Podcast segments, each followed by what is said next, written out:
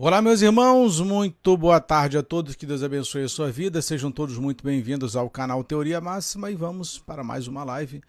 Vamos bater um papo aqui, trocar uma ideia, sejam todos muito bem-vindos. É...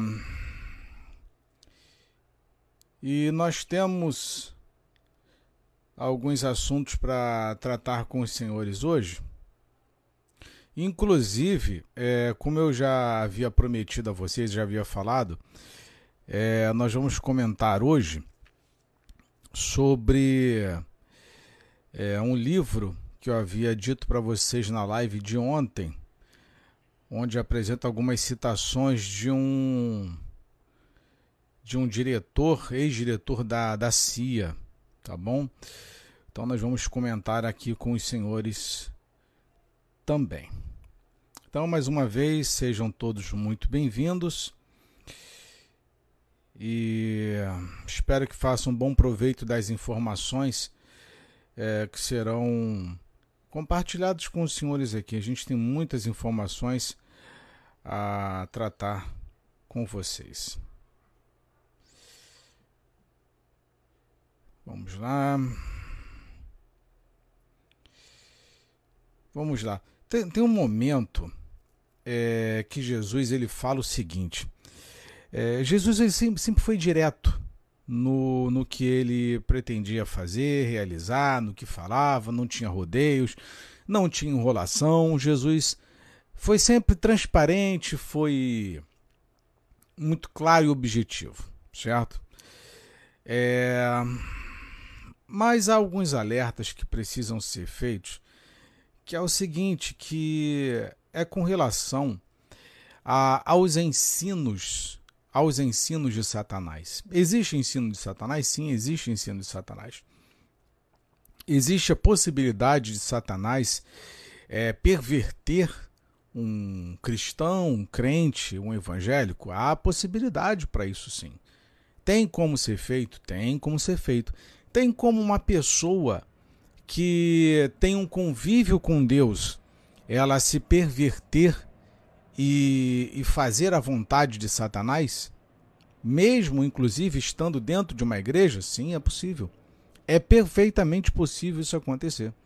É perfeitamente possível. É, e não só é perfeitamente possível, como tem acontecido de fato, certo? Só que a questão toda é que tem como camuflar é, quando nós desobedecemos a uma ordem de Deus, a palavra de Deus, e vivemos é, baseados na mentira, e é possível enganar os outros? Sim, é possível fazer isso também.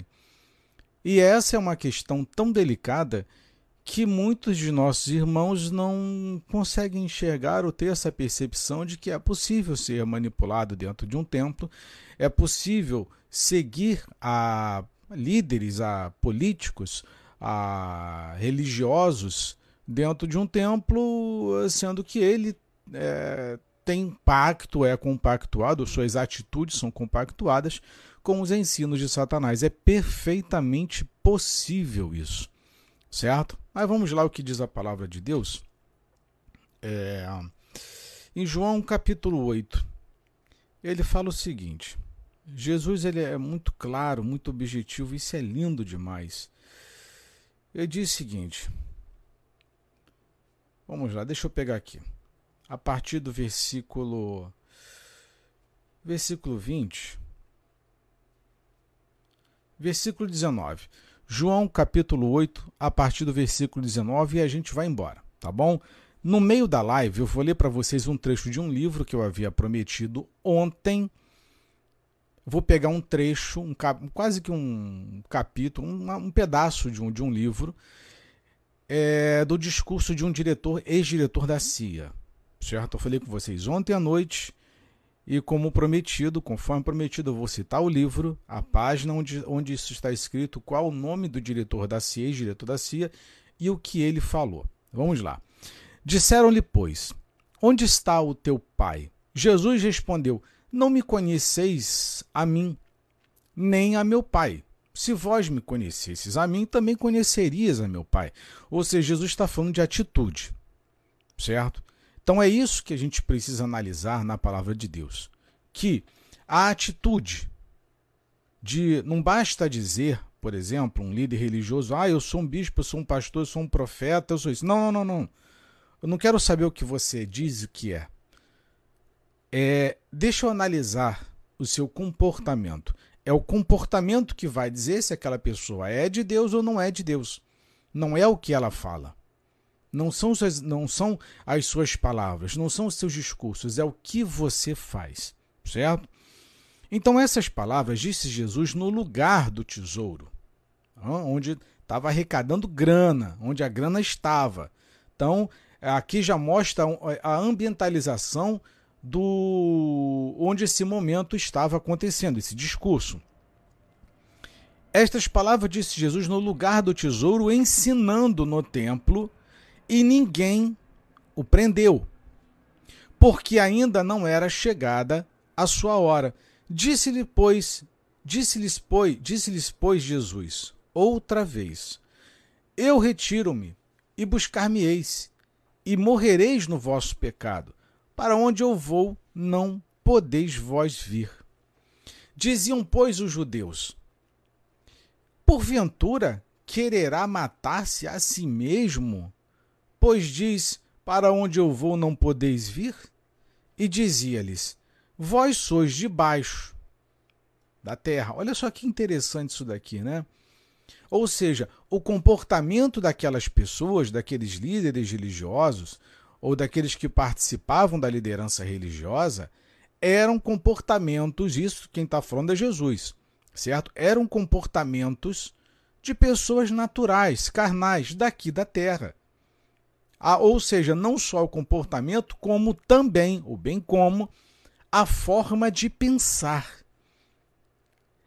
Tudo, repito, tudo o que eu falo nessas lives, ou nas lives que tenho realizado, tudo que no, o, a proposta e o propósito do, do nosso trabalho aqui na rede social, na, nos vídeos que nós publicamos para vocês, é de fazer você pensar. Você precisa pensar. Porque se não pensar, qual é a finalidade? Aí você entra numa manipulação, e o objetivo não é manipular, o objetivo é pensar. Então Jesus fala sobre comportamento e Jesus fala sobre a forma de pensar, certo? Então nós vamos nós veremos daqui por diante que tanto o comportamento daquela elite religiosa, dos líderes religiosos, falavam da on, de onde eles eram, que era da terra, e a forma deles pensarem, ou seja, a incompreensão deles também dizia a respeito de onde eles eram. Por isso que Jesus fala. Eu, eh, e dizia-lhes: Vós sois de baixo, eu sou de cima. Vós sois deste mundo, e eu não sou deste mundo.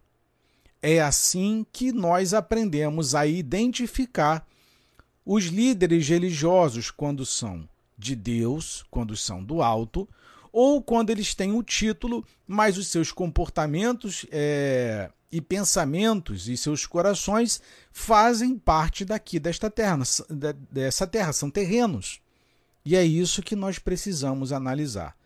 Todo líder religioso, ele é espiritual, ele tem um envolvimento com Deus, ele nasceu de Jesus? Não. Todos os crentes, eles são é, envolvido com as coisas do alto, são espirituais, são nascidos de Deus? Não. Não necessariamente. Certo? Aliás, deixa eu abrir um parênteses algo para falar algo que. É, Dora, Dora Teles, boa tarde, querida, seja bem-vinda. Aparecida, boa tarde, querida, seja bem-vinda. Algo que minha esposa me falou ontem que foi muito interessante. Muito interessante. Ela disse o seguinte: é, com relação às atitudes das pessoas. Aliás, deixa eu terminar aqui, daqui a pouco eu falo o que, que minha esposa comentou. E dizia-lhes: Vós sois de baixo, e eu sou de cima. Vós sois deste mundo, e eu não sou deste mundo. Ou seja, era característica de comportamento. Certo? Por isso vos disse que morrereis em vossos pecados, porque se não credes que eu sou, morrereis em vossos pecados. Disseram-lhe, pois, quem és tu? Olha a dúvida. Hã? E depois de Jesus fazer tantas coisas, hein? Jesus lhe disse: Isso mesmo que já desde o princípio vos disse. Muito tenho que dizer e julgar de vós, mas aquele que me enviou é verdadeiro, e o que tenho dele ouvido, isso falo ao mundo. Mas não entenderam que, que ele lhes falava do Pai. Disse-lhe, pois, Jesus: Quando levantardes o filho do homem, então conhecereis que eu sou, e que nada faço por mim mesmo, mas isto falo como meu Pai me ensinou. E aquele que me enviou está comigo. O Pai não me tem deixado só, porque eu faço sempre o que lhe agrada. Repito, olha o que Jesus disse: O Pai não me tem deixado só, porque eu sempre faço o que lhe agrada. É possível entre aspas, um crente, um líder religioso, uma pessoa que se diz evangélica, fazer a vontade do diabo, de Satanás? Seguir aos ensinos e doutrina de Satanás? É. É. Jesus disse aqui, ó. Porque eu sempre faço o que lhe agrada, ou seja, a vontade do Pai. É possível um pastor, bispo, líder religioso, um membro, fazer a vontade de Satanás e seguir os seus ensinamentos? É possível. É possível. Abre aspas. É, existe hoje, hoje não, já há algum tempo, é uma, fase, uma, uma frase para subjugar e controlar as massas. Que é o seguinte: observem comigo. Há muitos pastores que têm um hábito de chamar é, os membros de suas denominações meu, ah, vem cá, meus filhinhos. Vocês são meus filhinhos. Não é assim que eles fazem? Meus filhinhos. Ah, presta bem atenção. Há outros que dizem o seguinte: é, as minhas ovelhinhas. Vocês são as minhas ovelhas. Eles não fazem isso? Você deve saber quem faz isso, certo? Então, esse ato de chamar de meus filhinhos, minhas ovelhinhas, minhas ovelhas, isso tudo, eu vou te explicar que é uma técnica. Isso é uma técnica para te subjugar, para fazer com que você não pense em minuto algum, para te dar o ar e a sensação de que você está sendo protegido por essas pessoas por esses líderes. Por isso eles utilizam desses artifícios no diminutivo meus filhinhos, minhas ovelhinhas, ou seja, é, o pronome possessivo, diminutivo, para que você não pense por si só. Aqui ninguém é ovelhinha a não ser de Jesus. Ele é o único pastor. Mas por que, que eles utilizam é, esses adjetivos, ou para nos adjetivar, como filhinhos e ovelhinhas. ovelhinhas. Sabe por quê? Que é para tu não ter a capacidade de raciocínio próprio. Que é para tu não ser um valente da fé. Que é para tu não questionar. O filhinho jamais vai questionar o pai. Hã? A ovelhinha jamais vai questionar o pastor. É assim ou não é? Então, o processo de controle mental dentro do sistema religioso ele é mais sutil do que você possa imaginar. Esse papo de minha ovelhinha, meu filhinho, meus filhinhos, isso tudo é para te manipular e você não percebe. Ah, esse pastor é tão amoroso. Poxa, como eu gosto do tratamento dele. Como eu gosto, esse pastor é tão sabe, é tão de Deus. Poxa, chama a gente de filhinho, de ovelhinha. e enganando todo mundo. Hã? É assim que funciona. Mas você não percebe. Não percebe. Eles não te tratam como seres maduros, independentes. Eles não te ensinam a pensar, eles não te ensinam a questionar, eles não te ensinam a ser fortes. Mas é, qual, é qual é a finalidade de uma ovelhinha? É só servir de lã. A ovelhinha quase não enxerga, tem dificuldade de visão, vive ali num pasto, num curral, ela vive aprisionada. O que, que um filhinho faz? Absolutamente nada, é conduzido, manietado pelos pais o tempo todo. Por isso que te chamam de ovelhinha, de filhinho, que é para você permanecer dentro do curral, dentro é, servindo de marionete para esses homens. Mas você não percebe. Ah, você não, não consegue enxergar dessa forma. Que pena. Vamos lá. Jesus dizia, pois, aos judeus que criam nele se vós permanecerdes na minha palavra, verdadeiramente sereis meus discípulos, e conhecereis a verdade, e a verdade vos libertará. Opa! Anota aí. Anota aí. João, capítulo 8, versículo 32. Porque lá na frente nós vamos lembrar desse versículo. João, capítulo 8, versículo 32 e conhecereis a verdade, e a verdade vos libertará. Beleza? Então vamos lá. Deixa eu só salvar aqui, porque nós vamos precisar dela novamente. Tá bom? Então vamos retornar nesse versículo lá na frente e você vai lembrar. O, o, qual é o objetivo dessa live hoje? João 8,32. Muito bem. Responderam-lhe: Somos descendência de Abraão e nunca servimos a ninguém. Como dizes tu, sereis livres? Olha como eles pensavam que eles não eram escravos.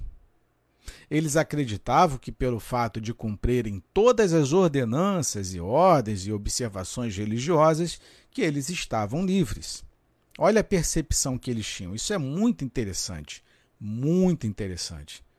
Eles se consideravam livres. Hã? Você está dentro do sistema religioso. Você é livre de verdade? Há quantos anos esses homens aqui não estavam fazendo as suas práticas religiosas, é, as suas doutrinas, seguindo a risca e achando que estavam livres? Hã? Vamos lá. Respondeu-lhe Jesus: Em verdade, em verdade vos digo que todo aquele que comete pecado é servo do pecado. Cara, olha, João capítulo 8, ele é muito grande, é extenso, tá? Mas talvez seja um dos diálogos mais intensos e, entre aspas, mais macabros que existe na Bíblia. É muito sinistro esse diálogo entre Jesus e a liderança, porque fala de um comportamento de um homem que tinha um pensamento do alto, com um sistema, com pessoas que faziam parte do sistema religioso, que eram líderes religiosos, mas que viviam com a mentalidade, com a cabeça, com o espírito cá de baixo. É muito interessante as contraposições, é, os questionamentos que são feitos e como é, Jesus desnuda a cegueira daqueles homens para gente, para quem assistia e para eles próprios e eles permanecendo na cegueira. Isso aqui é maravilhoso, cara, maravilhoso. A amiga comentou aqui, parabéns, gostei muito. É... A Dora aqui, guia as ovelhas, não tira a lã das ovelhas. Vamos lá. Se, pois, ora, o servo não fica para sempre em casa o filho fica para sempre. Se, pois, o filho vos libertar, verdadeiramente sereis livres. Bem sei que sois descendência de Abraão, contudo procurais matar-me. Olha, olha a intensidade do, do discurso de Jesus com aqueles homens. Jesus já conhecia o coração de todos eles, de todos eles, porque a minha palavra não entra em vós. Hã? Muito, isso aqui é maravilhoso. Eu falo para vocês, esse discurso aqui ele é macabro. A conversa ela é muito pesada. Muito pesada. É porque a gente lê é, com a cabeça no sistema religioso, nós lemos de qualquer forma, lemos de qualquer maneira, sabe? Então a gente foge um pouco da compreensão da realidade que foi aquilo ali. Se coloque no lugar de Jesus falando aquilo, se coloque é, no lugar de uma pessoa que está assistindo aquilo tudo e depois se coloque no lugar é, dos líderes religiosos que estão ouvindo Jesus falar aquilo. São três momentos, são três tempos. Isso aqui é um absurdo. Essa conversa é uma das coisas mais absurdas que eu já vi na minha vida. É muito louco isso daqui. tirando li o, o, livro de Ezequiel, por exemplo, que sou apaixonado, mas o João capítulo 8 é um dos mais uma das passagens mais bizarras que tem, um dos diálogos mais terríveis que tem. Responderam-lhe e disseram-lhe: Olha só como a, o, o assunto foi terrível. Nosso pai é Abraão. Jesus disse-lhes: Se fosses filhos de Abraão, faríeis as obras de Abraão. Foi o que eu falei com vocês com relação a, a comportamento. Não é o que você fala.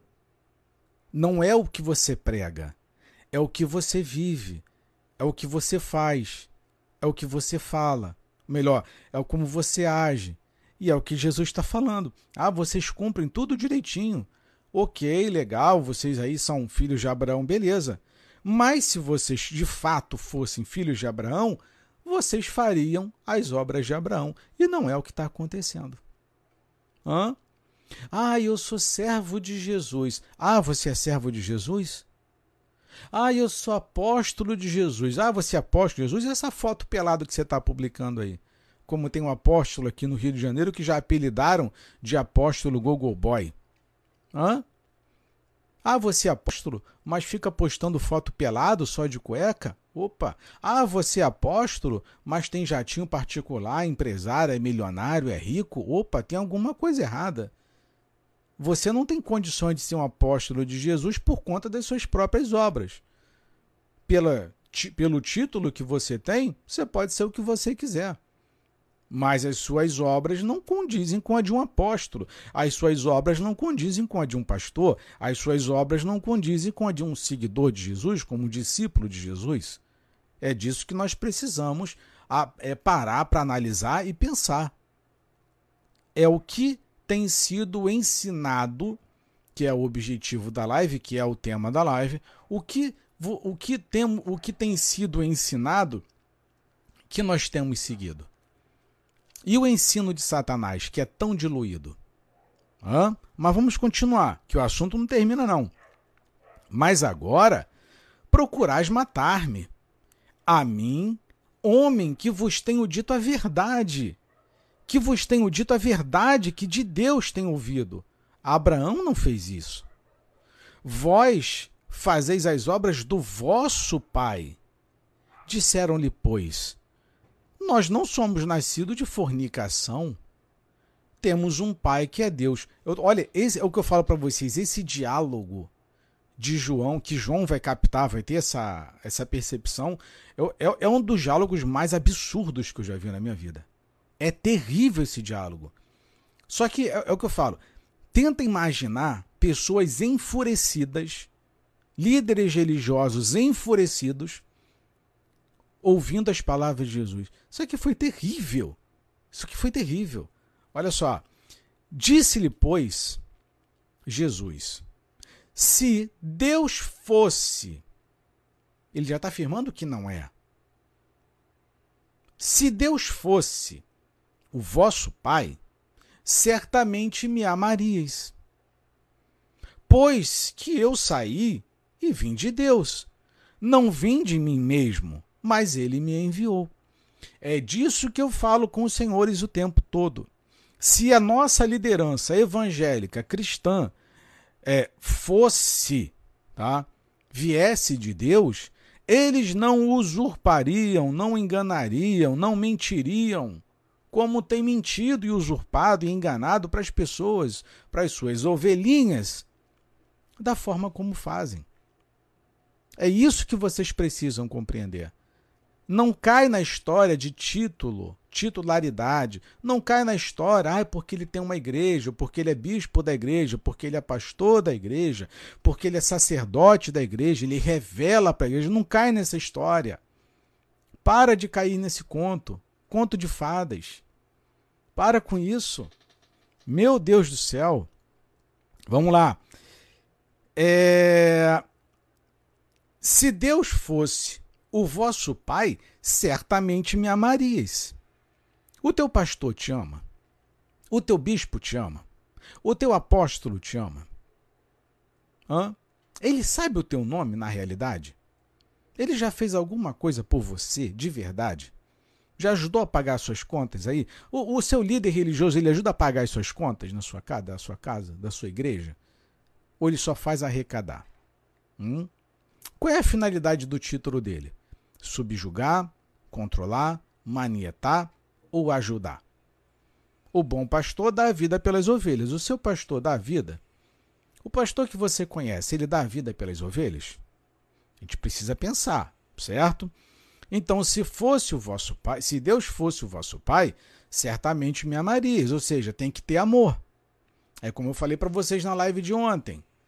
Ah, você visita os, o, o, os perfis dos principais pastores, bispos e apóstolos do Brasil todo, você não vê vídeos e publicações ou comentários sobre amor ao próximo. Você vê sobre é, política, você vê sobre questionamentos de censura, você vê, você vê de tudo. Mensagem motivacional, discurso bobo, qualquer coisa. Mas você não encontra amor ao próximo. Hã? E eu falo isso porque, como eu disse para vocês ontem, eu já verifiquei, tenho verificado, tenho me atualizado dos perfis dos principais pastores do Brasil. E eles não publicam absolutamente nada sobre amor ao próximo. Então tem alguma coisa errada. Ou não? Você acha isso natural? Um pastor nunca falar de amor ao próximo? Quando foi a última pregação que você ouviu sobre amor ao próximo? Quando foi a última vez que o teu bispo, o teu apóstolo, pregou sobre amor ao próximo? Ah, mas sobre prosperidade o tempo todo, sobre vitória, conquista, bênção. Você ouve o tempo todo. Mas amar a Deus sobre todas as coisas e ao próximo como a ti mesmo, esse discurso desapareceu dos púlpitos. Por que, que desapareceu? Se é que um dia esteve, porque o pai deles não é o mesmo que o seu não é o mesmo que o meu. Eles não têm como dar o que não têm, eles não têm como amar ao próximo. Não tem como, porque não, a paternidade não é a mesma. E a gente precisa analisar e pensar e refletir muito sobre isso. Estou falando hoje sobre ensinos de demônios.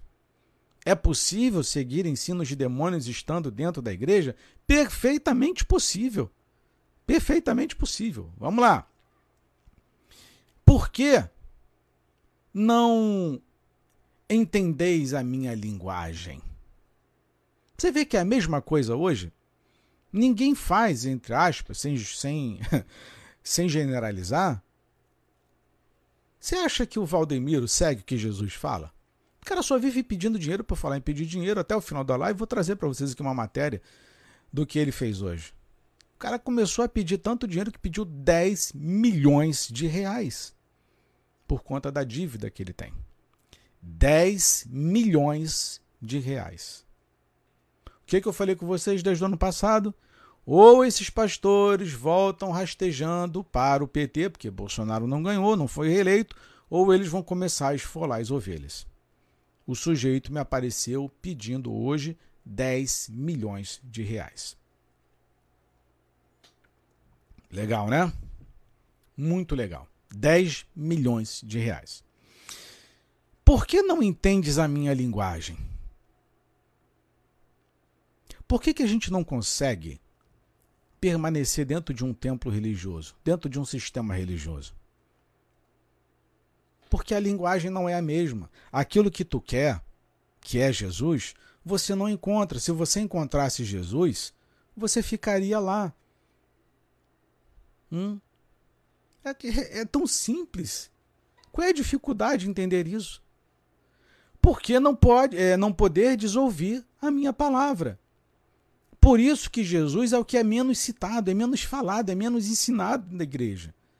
Só tem eu, ego, vaidade, a minha vitória, a minha conquista, pelo amor de Deus.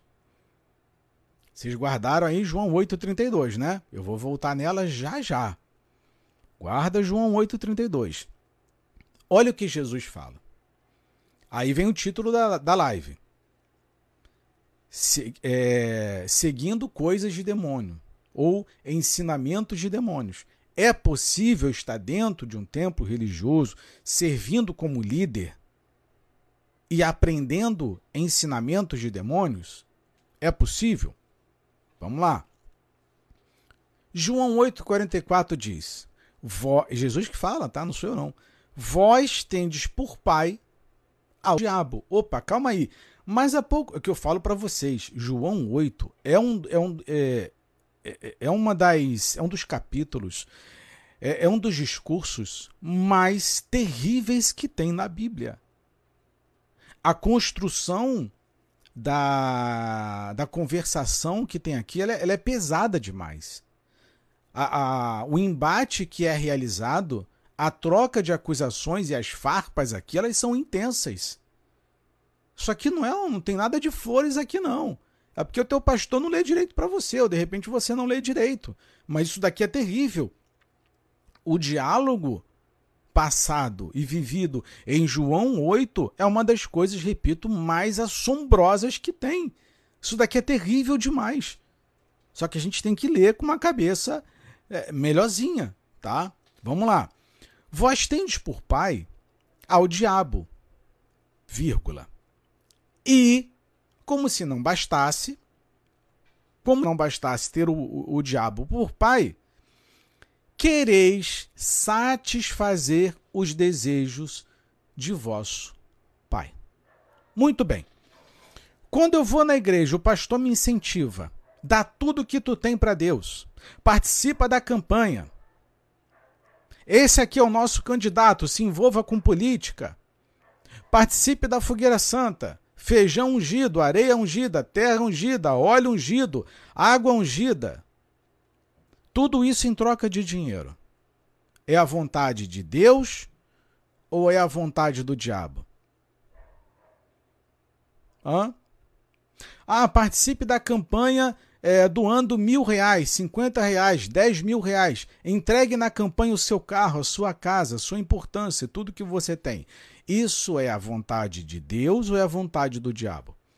Isso é ensinamento de Deus ou ensinamento do diabo? O que, que você acha? O que, que você pensa sobre isso? Qual a tua opinião sobre isso? Ah, você vai participar de um evento Chris Summit que custa o ingresso 8 mil reais. Isso é um ensinamento de Deus ou um ensinamento do diabo? Opa, eu tenho todo o direito de questionar. Ou não posso mais pensar? Hã? Eu tenho que pensar. Então Jesus, olha só o que Jesus fala. Vós tendes por pai o diabo e já vou falar do diretor da CIA, tá? Já já, tá, tá, tá guardadinho aqui para vocês. Vou falar o nome do livro, o nome do diretor, o ano em que isso foi, o que aconteceu, tudo. Guarda aí, João 8:32.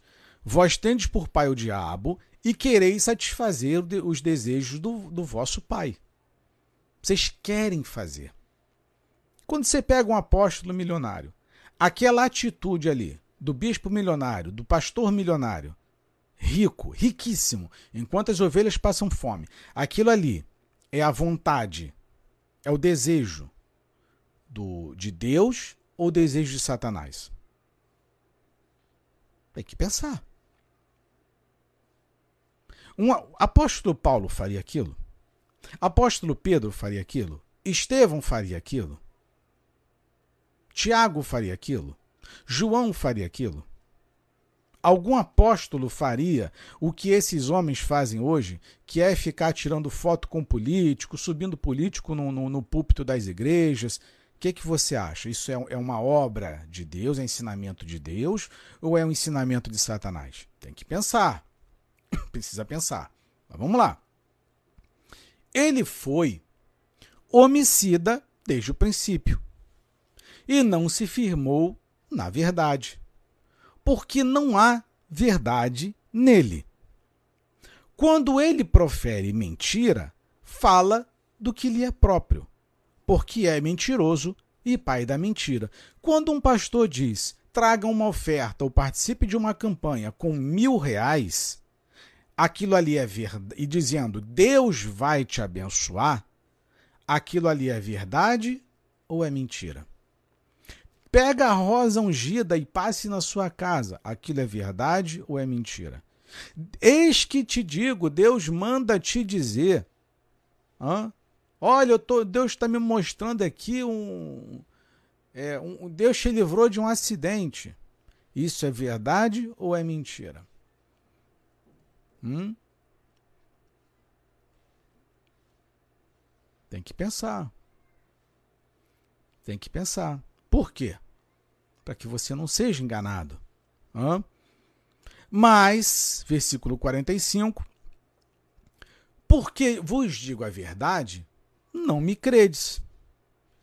Quem dentre vós me convence de pecado? E se vos digo a verdade, por que não credes? Hã? Quem é de Deus, escuta as palavras de Deus. Por isso, vós não escutais, porque vós não sois de Deus. Hã? Aí a gente pode modificar aqui o seguinte: modificar não, está dentro do assunto. Não só quem é, não consegue escutar a voz de Deus, como aqueles que não falam das coisas de Deus. Também não é filho de Deus, não vem de Deus. Milhares de pregações são preditas todos os dias nesse Brasil.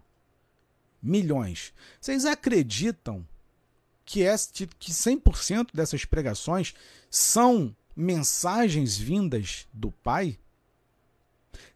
Tem milhares de pastores e bispos e apóstolos no Brasil todo.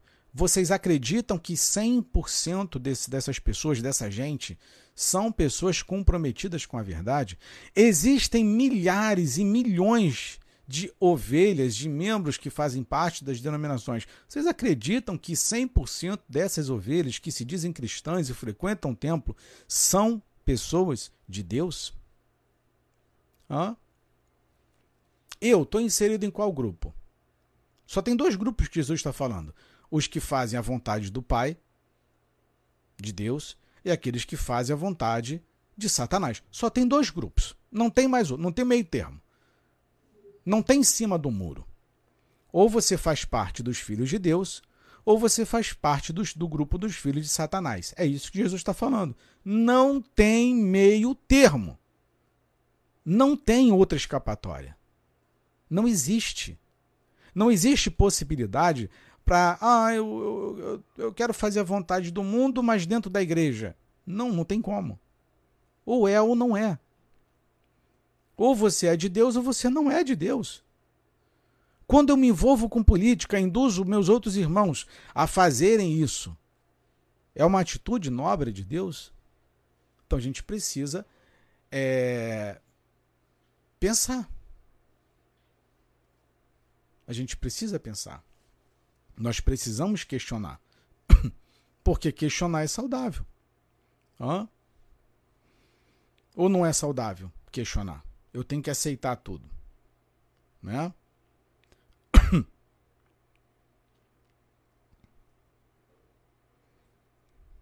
Mas vamos lá. É... Responderam-lhe, pois, os judeus e disseram-lhe: Não dizemos nós que és samaritano e que tens demônio? Olha só como é que já vem a acusação. Hã? É assim que funciona. Quando você não faz parte do sistema, você é acusado de desigrejado, de demoniado e tantas outras coisas mais. E Jesus respondeu: Eu não tenho demônio. Olha, esse diálogo foi terrível, hein? Diálogo bizarro esse. Antes, honro a meu Pai, e vós me desonrais. Hum? Eu não busco a minha glória. Há quem busque e julgue. Em verdade, em verdade vos digo que, se alguém guardar a minha palavra, nunca verá a morte. Disseram-lhe, pois, os judeus: Agora conhecemos que tens demônio. Morreu Abraão os profetas, e tu dizes: Se alguém guardar a minha palavra, nunca provará a morte? És tu maior do que o nosso pai Abraão que morreu? Olha o sistema religioso falando. Gritando, incomodado. O sistema religioso desesperado. Hã? Sistema religioso passando mal com Jesus. Os caras estavam enlouquecidos. E também os profetas morreram. Quem te fazes tu ser? Hã? Jesus respondeu: Se eu me glorifico a mim mesmo, a minha glória não é nada. Quem me glorifica é meu Pai, o qual dizes que é vosso Deus. E vós não conheceis, mas eu conheço. E se, e, e se disser que o não conheço, serei mentiroso como vós. Mas conheço e guardo a sua palavra. Abraão, vosso pai, exultou por ver o meu dia, e viu e alegrou-se. E disseram-lhe, pois, judeus: Ainda não tem cinquenta anos, e vistes Abraão? Olha, olha o tamanho, o nível da cegueira. Disse-lhe Jesus: Em verdade, em verdade vos digo que antes que Abraão existisse, eu sou. Cara, isso daqui foi um, é, um, é um dos diálogos mais pesados que tem na Bíblia. Então, pegar, olha só o nível. Então, pegaram em pedras para lhe atirarem. Viu o nível? É isso que eu falo para vocês. A gente tem que ter um olhar um pouco mais delicado e sensível para as questões. Os caras estavam é, é, salivando veneno, meu irmão. Os caras não estavam se aguentando, tá? deveria estar ali rolando para um lado e para o outro, tudo, todo mundo doido, doido, doido, doido. O corpo não estava aguentando mais, não aguentando mais. Até uma hora que Satanás se manifestou. Se eles tinham por pai Abraão, por que, que pegaram em pedras? Se eles amavam a Deus, por que, que iam apedrejar a Jesus? Hã? Entende? A falta de amor? Vocês entendem como é que funciona? Por isso que eu pergunto sempre: opa, calma aí. O teu pastor, o teu bispo, o teu apóstolo diz que te ama. Ele diz. Mas a atitude dele condiz com a de amor? Ele te ajuda a pagar tuas contas, uma cesta básica, alguma coisa? Quantas pessoas ele ajuda? Mensalmente, diariamente, semanalmente? Hã? Olha aqui, ó. Então pegaram em pedras para lhe atirarem, mas Jesus ocultou-se. Desapareceu, tinha uma multidão ali. Imagina aquela multidão ouvindo aquilo ali. Devia ser uma, uma loucura aquele, aquele momento. E saiu do templo, passando pelo meio deles, e assim se retirou. Hã? Maravilhoso, né? Maravilhoso. Mas vamos lá. Então nós temos aqui, tá, as doutrinas de demônios. Vamos lá. Agora é o seguinte. É, em muitos lugares, as escrituras nos alertam contra a falsa doutrina. Um desses lugares é em 1 Timóteo, capítulo 4, versículo 1, que diz: Ora, o Espírito afirma expressamente que nos últimos tempos alguns apostatarão da fé por obedecerem espíritos enganadores e a ensinos de demônios. Uma doutrina é um ensino, um conjunto de princípios. As doutrinas de demônios, então, são é, coisas que os demônios ensinam.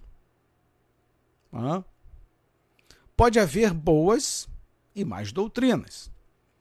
A palavra doutrina pode se referir aos ensinos bíblicos de uma igreja ou pastor, ou no caso de 1 Timóteo capítulo 4, versículo 1, os ensinos ímpios de Satanás. Aqueles que seguem as doutrinas de demônios apostatarão da fé. Ou seja, obedecer à doutrina de demônios é um assunto sério, porque envolve um afastamento da verdade do evangelho de Cristo. Então você pode se afastar de Jesus dentro de, estando dentro de um templo? Pode. É perfeitamente possível. Observe no Éden o que, que aconteceu. Hã? Adão e Eva, perfeitos, tinha tudo à sua disposição, até que ouviram doutrinas de demônios, ensinamentos. Qual foi o ensinamento? Não, olha, se você comer isso daí, você não vai morrer. E Deus tinha falado o quê? Certamente você vai morrer. Aí vem um e fala uma doutrina completamente eh, avessa ao que Deus havia deixado. Uma ordem. É isso. Então, Era, é, como era possível, dentro da presença de Deus, um local especial, criado por Deus, aonde tudo era perfeito, a harmonia era perfeita, tudo funcionava de uma forma é, impressionante, dois seres criados por Deus, formados por Deus, caírem. Hã? Como as doutrinas dos demônios são divulgadas? Elas são transmitidas por instrutores humanos pela hipocrisia dos que falam mentiras e que têm cauterizado a própria consciência. 1 Timóteo, capítulo 4, versículo 2. Esses falsos mestres são hipócritas, isto é, suas vidas não evidenciam a santidade que aparentemente defendem. Eles são mentirosos, isto é, utilizam da falsidade e conscientemente levam outros à apostasia. E eles estão além do alcance da consciência, isto é, encontrar uma maneira em suas próprias mentes de justificar suas mentiras. Por isso que os caras estão desesperados pedindo dinheiro o tempo todo. Ai, meus irmãos, estou precisando de 10 milhões de reais. Hã? Você já imaginou um apóstolo pedindo 10 milhões de reais? Pois é. Esses falsos mestres podem ser simpáticos, charmosos e persuasivos mas não recebem sua mensagem do Espírito Santo. Antes lançam sugestões de espíritos malignos cujo trabalho é desviar as pessoas. Olha, Deus me mostra aqui nessa live que tem uma pessoa. Hã? É assim que funciona. Aí você cai igual patinho na história. Quais são exatamente as doutrinas de demônios? O contexto imediato dá uma ideia dos ensinamentos a serem observados, eles proíbem. Aí vai falar aqui de outras situações que não é o caso da gente entrar aqui nessa live, certo? Mas vamos lá. Agora eu quero ler para vocês um trecho do livro que eu havia comentado, que todo mundo ficou na curiosidade, né? que era sobre. Aí vamos lá para João, capítulo 8, versículo 32, que eu pedi para vocês guardarem. O que que diz no versículo 32? E conhecereis a verdade, a verdade vos libertará. Ponto. Vamos para o livro? Diz assim o livro. Vai parecer um pouco fora de contexto, porque ele já está aqui numa página bastante avançada. Esse livro aqui ele tem mais de quatro, são, são 560 páginas de livro. Tá? É, ele está aqui na página é, 304 do livro tá bom? E diz assim: presta bem atenção, hein? Enquanto o expressionismo abstrato era mobilizado como uma arma de guerra fria, os Estados Unidos fizeram uma descoberta. Presta bem atenção que a gente vai fechar esse assunto todinho, tá? Fizeram uma descoberta ainda mais poderosa: Deus. A fé, esse livro não é cristão não, tá? A fé religiosa na lei moral fora venerada na Constituição dos Estados Unidos em 1789. Mas durante o auge da Guerra Fria, que a América descobriu como podia ser útil a invocação do, do mais alto Osana, Deus manifestou-se em toda parte. Esteve nos 10 mil, 10 mil balões contendo Bíblias que foram lançados sobre o Cortina de Ferro para o, pelo projeto é, Balões Bíblicos em 1954. Seu é, imprimato foi estampado numa lei do Congresso datada de 14 de julho, junho de 1954, que ampliou o juramento de fidelidade, incluindo nele as palavras uma nação sob Deus. Expressão esta que, segundo Eisenhower, reafirmou a transcendência da fé religiosa na herança e no futuro da América. Desse modo, fortalecemos constantemente as armas espirituais, que serão para sempre o mais poderoso recurso de nosso país, no caso aqui Estados Unidos, tá? Na paz e na guerra. Deus começou até a aparecer nas notas de dólares depois que o Congresso determinou que as palavras confiamos em Deus se retornassem, se tornassem o lema oficial da nação em 1956. Por que haveríamos nós de fazer um plano quinquenal quando Deus parecia ter-nos aprontado um plano milenar? Indagou um historiador norte-americano. Nos termos dessa lógica, a virtude política deveria ser submetida a uma antiga tradição cristã de obediência à lei de Deus. Ao invocar a autoridade moral suprema, a América obtinha uma sanção inquestionável para seu destino manifesto. Os eleitos do destino haviam aprendido, como os meninos da escola Groton, que, na história, todas as religiões honraram imensamente os fiéis que destruíram o inimigo. Vou repetir. Vou repetir. Os eleitos do destino aprendido, como os meninos da escola Groton, que, abre aspas, na história todas as religiões honraram imensamente os fiéis que destruíram os inimigos.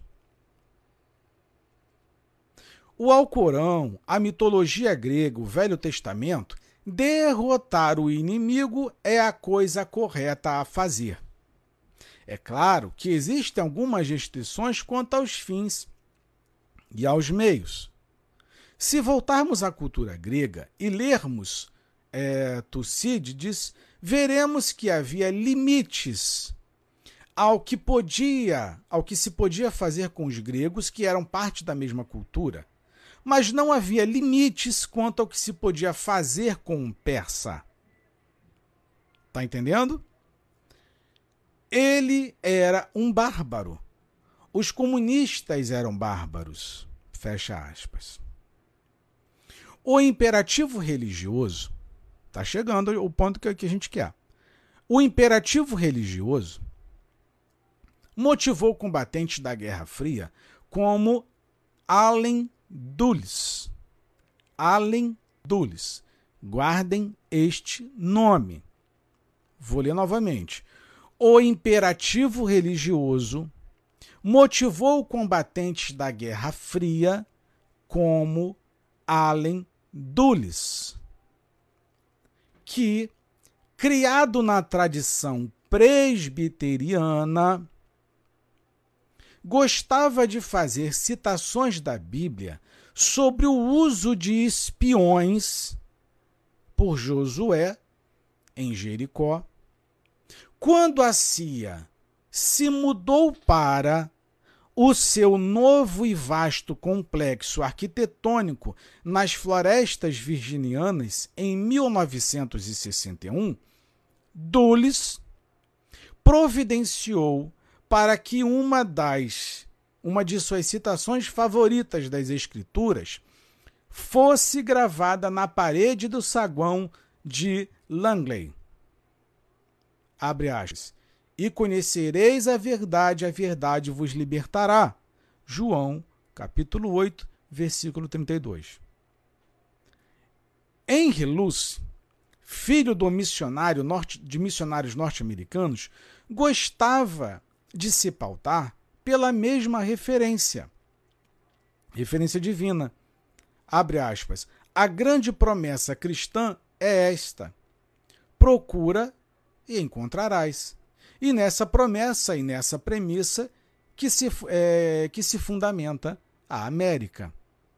Lucy raras vezes faltava à igreja dominical ou se deitava em, é, sem primeiro rezar de joelhos. Sua mulher Clarice Buff, é, converteu-se ao catolicismo romano depois que sua filha Anne morreu num acidente de automóvel em 1943, sendo esta a conversão mais divulgada do país.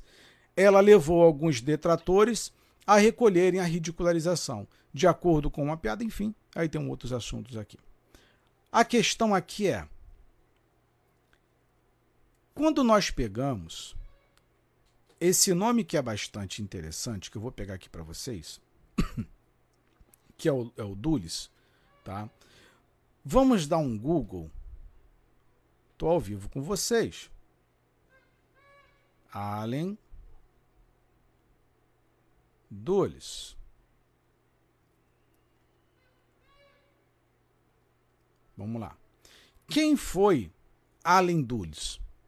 Quando você lê um livro, às vezes demoro para ler um livro porque eu paro muito para pesquisar essas coisas. Por exemplo, eu li para vocês Allen Dulles e que o, o, o versículo favorito dele é João 8, 32, certo? Mas quem foi Allen Dulles? Você está lendo um livro, ele vai passar batido. Ah, de repente, se você pegar ali num livro, ele vai falar, vai dizer quem foi, certo? Mas vamos supor que você passe batido não não tenha percebido. Quem é ou quem foi Allen Dulles? Allen Dulles nasceu em 7 de abril de 1893, faleceu em 29 de janeiro de 1969. Foi proeminente advogado e diplomata americano que se tornou o primeiro civil a ser diretor da CIA. Beleza? E o que serviu por mais tempo no cargo. Como diretor da CIA, durante o começo da Guerra Fria, ele, foi, ele supervisionou diversas operações de inteligência pelo mundo, como a chamada Operação Ajax, o programa de espionagem sobre a União Soviética como aviões Lockheed U-2 e o golpe de Estado da Guatemala. Mas, enfim, é, não vem ao caso aqui. Ok. Então já entendemos quem foi Allen Dulles. Agora nós vamos fazer uma outra pesquisa, que é assim que funciona para você a gente ter a compreensão, tá? É... Vamos lá. Na CIA, muito provavelmente que o, o cristão que o irmão Alin Dulles, é, como diretor da CIA, soubesse de que algo estava de errado acontecendo lá dentro. Ele foi um dire... o primeiro diretor civil e que é, trabalhou por mais tempo à frente da CIA, certo? Quando nós pesquisamos algo sobre a CIA, entra algumas contradições, que são Primeira pergunta que a gente faz: quem foi Allen Dulles? Certo? Então a gente pegou um trechinho ali, já vimos quem foi, fizemos uma pesquisa, já temos algumas informações sobre o Allen Dulles, foi um, o, o, sujeito que mais governou a CIA, que ficou mais tempo lá, foi o primeiro civil a estar na frente do trabalho, ok, maravilhoso, beleza. Então, sob o comando desse cristão, desse crente, desse evangélico, desse, dessa pessoa, aconteceu algo muito interessante na CIA nessa época, que foi o seguinte: projeto MK Ultra. O que que é isso? MK Ultra, estilizado, né? MK Ultra foi um programa de experiências ilegais em humanos da CIA feitos pela CIA. Idealizado pelo agente Sidney é, com o objetivo de controle mental e lavagem cerebral de indivíduos durante a Guerra Fria, que era o período que o Dulles estava no comando, desenvolvendo drogas e procedimentos a serem usados em interrogatórios e tortura para debilitar e forçar confissões por meio de controle da mente.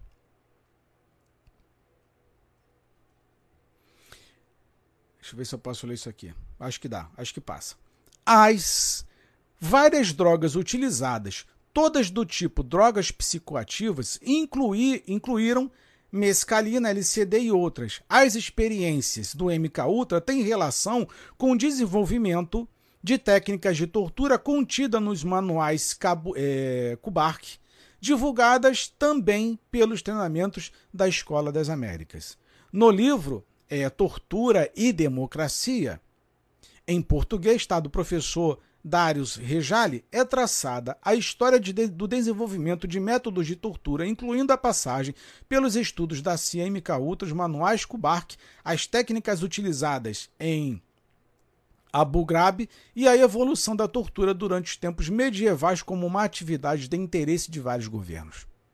O historiador e profe professor Alfred McCoy, em seu livro intitulado Uma Questão de Tortura, Interrogatórios da CIA da Guerra Fria à Guerra é, ao, terro do, ao Terrorismo, é, documenta a reação a, a, documenta a reação dos experimentos do MK Ultra e sua evolução.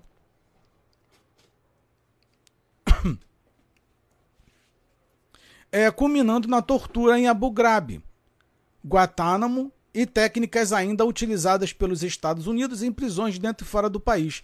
O autor e psiquiatra Harvey é, Weinstein estabeleceu o relacionamento direto da, das pesquisas em controle da mente feitas na Inglaterra pelo psiquiatra britânico William Sargan, envolvido nas pesquisas do MK Ultra na Inglaterra, com as experiências de Ivan Cameron no Canadá, também para o MK Ultra e com outros métodos atualmente usados por meios de tortura, por exemplo, o uso de drogas alucinógenas como agentes de desinibidores e de privação do sono. E por aí vai tá? E por aí vai. Então a questão é a seguinte. Agora vem a parte mais interessante da live. Quem são os envolvidos no projeto MK Ultra? Vamos lá? Em abril de 1953, Sidney Gottlieb chefiava o super secreto projeto MK Ultra, que foi ativado pelo diretor da CIA, Allen Dulles. Vamos voltar no livro. Preciso voltar no livro. Vamos lá. É...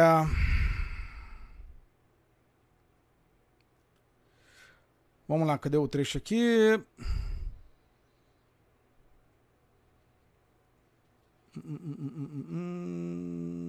Tá aqui. Os eleitos do. Perdão. O imperativo religioso motivou combatentes da Guerra Fria como Allen Dulles, que, criado na tradição presbiteriana,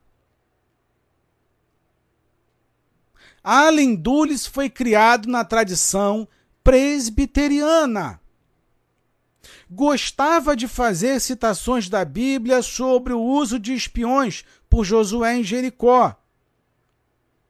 Quando a CIA se mudou para o novo e vasto complexo arquitetônico nas florestas virginianas em 1961, Dulles providenciou para que uma de suas citações favoritas das escrituras sagradas fosse gravada na parede do saguão de Langley e conhecereis a verdade, a verdade vos libertará. O mesmo sujeito que tinha que havia saído do berço presbiteriano estava praticando a tortura, controle mental.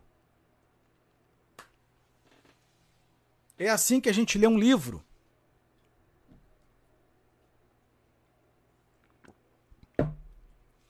E aí?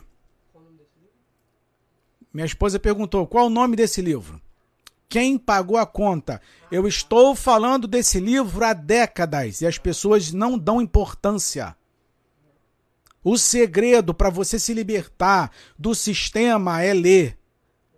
Um sujeito criado na Igreja Presbiteriana dos Estados Unidos, que, quando colocado, quando posto como líder da CIA, foi o mesmo a cometer crimes contra a humanidade, crimes de tortura contra pessoas. O cara era da igreja presbiteriana, chefe da CIA que praticava tortura.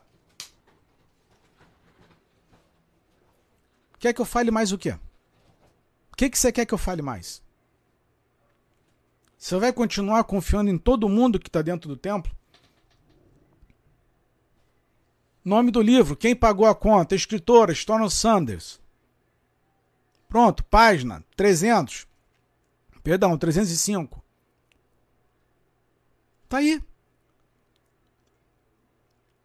O cara da igreja presbiteriana, cristão, com princípios da presbiteriana, quando promovido a diretor, inclusive o cara fez parte da Guerra Fria, foi ex-combatente da Guerra na Guerra Fria,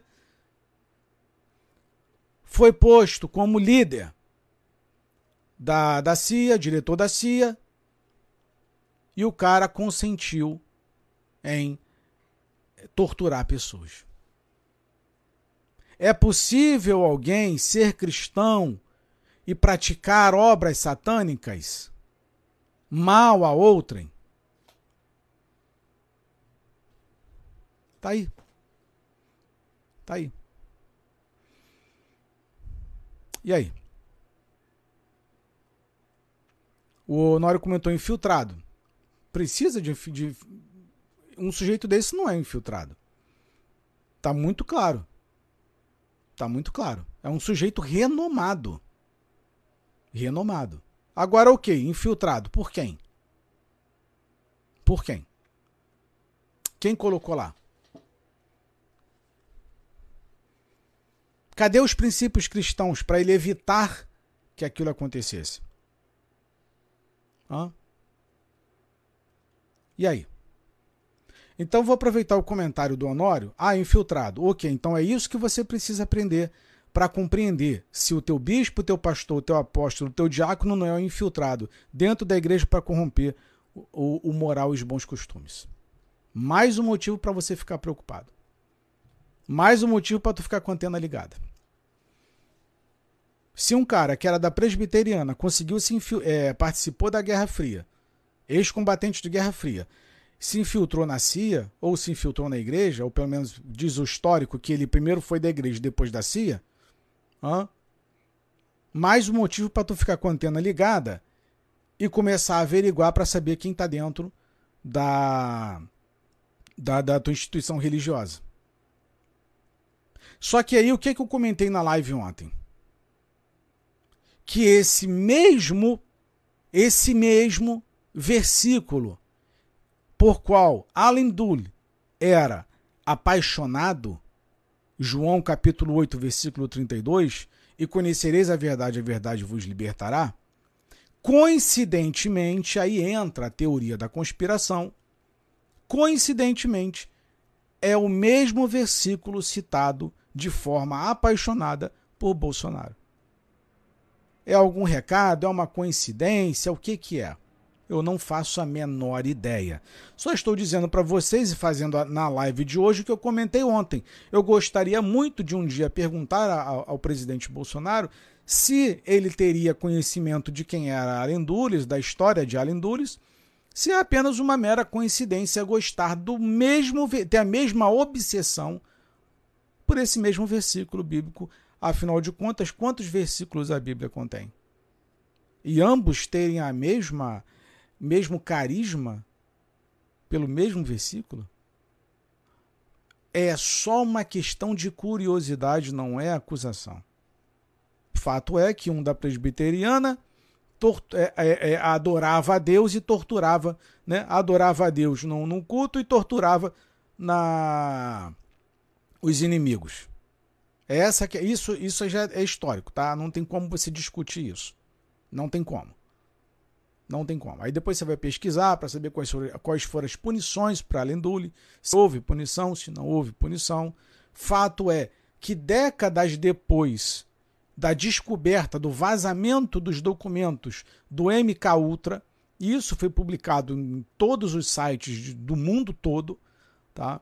Foi constatada a veracidade do, do projeto MK Ultra, certo? E a gente tem é, essas histórias todas, enfim. Enfim, e aí? Então a questão é: então, de um lado, você tem um sujeito da presbiteriana que pratica a tortura. De um lado, você tem Jesus que está fazendo apontamentos com relação ao sistema religioso que os caras pegam em pedra também para atirar em Jesus. Aí você acha que que está tudo bem com você. Você acha que está tudo bem com o sistema religioso.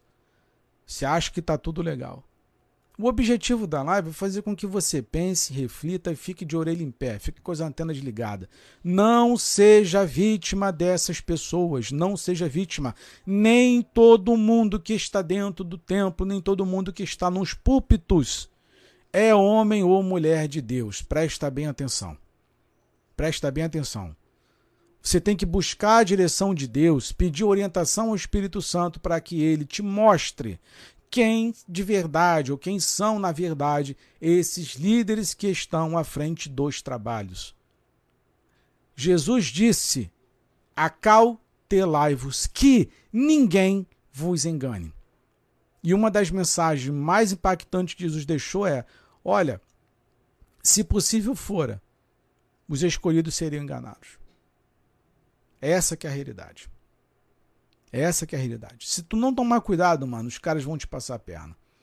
Eu não tô te falando de golpezinho, não. Eu tô te falando de ludibriar a tua mente, tuas faculdades mentais, o teu coração, o teu cérebro, tudo. Tudo. Eu tô falando de manipulação de mais alto nível, que entra questões psicológicas, é, amorosas, afetivas, é, é, visando política, dinheiro e tantas outras coisas mais. Todo cuidado é pouco com essa gente. Todo cuidado é pouco. Tá? Todo cuidado é pouco. Aí entra as doutrinas de Satanás para tentar te manipular. Não, me dá dinheiro que Deus vai te dar dinheiro. Nunca vi isso. Você quer ser abençoado por Jesus? Coloca o dinheiro no envelope que Deus vai te abençoar. Você quer ser abençoado por Jesus? Sai da sua casa e vem aqui no templo. Ué. Não entendi. Deus não é onipresente? Onisciente? Onipotente? Aí tem hora marcada? Deus vai te abençoar quarta-feira às 19 horas. Deus vai restaurar a tua vida na quinta-feira às 20 horas. Tem hora marcada? Você está obrigando a Deus a agir naquele horário? Não faz sentido. Deus vai agir poderosamente na sua vida domingo às 19 horas. Ué, você está obrigando a Deus a agir naquele horário? Você está determinando que Deus faça alguma coisa naquele horário? Que programação é essa? Não mental. Onipotente, onipresente, onisciente. Mas os caras determinam como se, como se Deus fosse um aladim da lâmpada mágica. Opa, tá na hora de trabalhar, vamos esfregar a lâmpada aqui e vamos embora. Não faz sentido. Tá? Honório, essa referência à verdade vos libertará é muito ampla, engloba todo o cristocêntrico. Bom, é, aí entram as, as, opiniões, as visões é, particulares, tá? De, é individual, certo? É, eu só quis trazer a informação de um livro, é, de quem falava a respeito é, dentro do livro, certo? É, com relação ao diálogo em João capítulo 8, e daí vocês discutem é, na, na, cabeça de vocês aí o que, que vocês acham e pensam é, sobre isso. Ah, para mim não passa de história, para mim não é nada, para mim é alguma coisa, opa, aí tem alguma coisa, para mim não tem nada.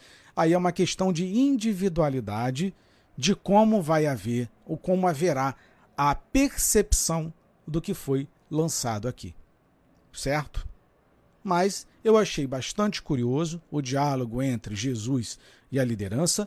Achei bastante curioso a forma como a jornalista Storm Sanders ela trata é, nesse livro Quem Pagou a Conta, e inclusive, é, não esquecendo, mas já adiantando, é, também não é spoiler, esse livro Quem Pagou a Conta, ele tem algo bastante interessante, porque ele vai retratar o período do Fernando Henrique no Brasil e como Fernando Henrique vai entregar, vai abrir as portas do Brasil das telecomunicações do Brasil, do setor de comunicação do Brasil para a CIA.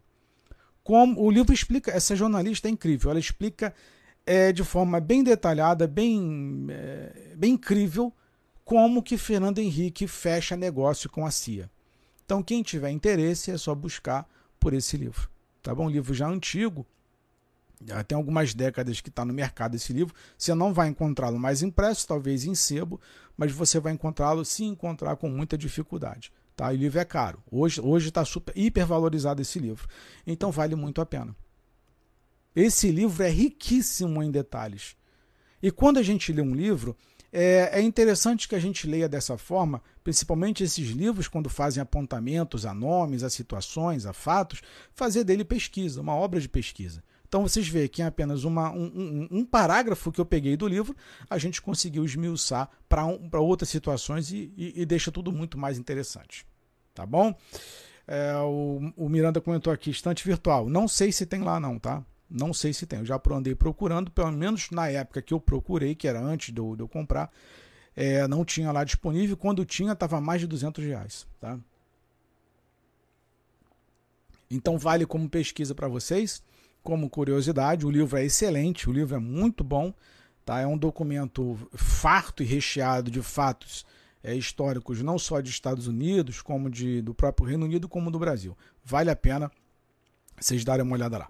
Então, meus irmãos, agradeço a presença de todos aqui nessa live, que Papai do Céu abençoe. Espero que vocês tenham gostado das informações do que foi é, debulhado aqui para vocês, tá? Apresentado. Que Deus abençoe a todos e até a próxima live. Ore por mim, que eu oro por vocês. Fui.